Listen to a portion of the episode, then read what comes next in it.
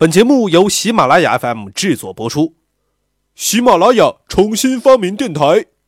本节目还由《博物杂志》微信公众号狂刷存在感播出，微信什么的加起来。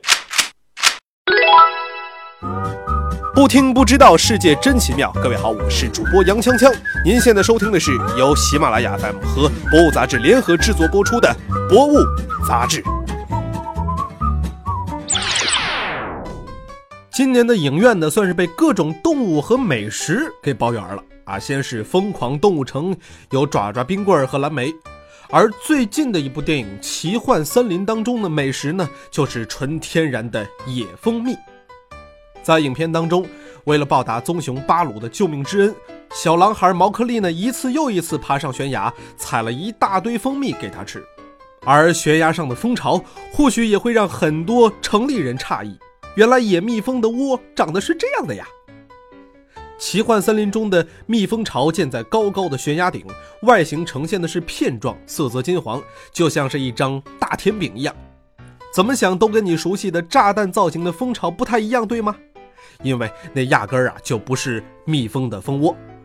小时候看动画片也好，绘本读物也好，多是把蜜蜂窝画成了马蜂窝的样子，让你有了错误的认识。但是幸好你们长大以后认识了我。所谓马蜂啊，一般是对胡蜂总科各种蜂类的一个统称。胡蜂类的成虫呢，一般比蜜蜂更苗条一些，它们不采蜜，多以植物的枝叶为食。群居胡蜂的巢是工蜂用植物纤维或者是泥土混合唾液所修筑成的，通常是球形或者是团状的一个鼓包，颜色呢灰暗。大的胡蜂巢体积超过了篮球，但是里面没有蜜，没有蜜，没有蜜。重要的事情要说三遍。而野生蜜蜂的巢呢，一般建在岩壁、山洞或者是树洞里，沿着一个表面从上到下筑起了一片片的蜂房，又称为巢皮。大型蜂群的蜂巢由好几片巢皮所组成，相互之间留出几毫米的通道，每片巢皮内部。又分成一个个六边形的格子间，六边形呢是用料最少、空间最大的形状，也很适合蜜蜂圆滚滚的身体。那么与战斗民族的胡蜂不同，蜜蜂的身体是自带建材的。年轻的工蜂可以从腹部分泌蜂蜡，蜂房就是用这些蜂蜡所修建的。在自然界，虽然也有一些植物的茎秆、花蜜能够提供含糖的汁液。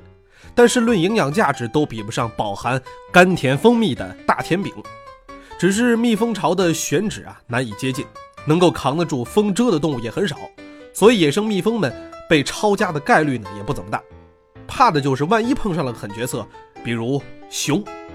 作为杂食动物的熊，味觉和人类一样非常的灵敏，而且酷爱甜食。除了家乡太冷没有蜜蜂的北极熊，各种熊都把蜂蜜视为世间美味。就连大熊猫也会扫荡人工蜂巢。熊吃蜂蜜啊，基本上属于暴力拆迁型，只要能够够得着这个蜂巢，要么整个撕下来打落在地，要么直接呢，啊在上面啃，直到被蜂群蛰得受不了为止。反正啊，它们的皮糙肉厚，被蛰得满头是包也不致命，养养就好了。至于凭智商登上食物链顶端的人类，当然有更好的方法获取蜂蜜。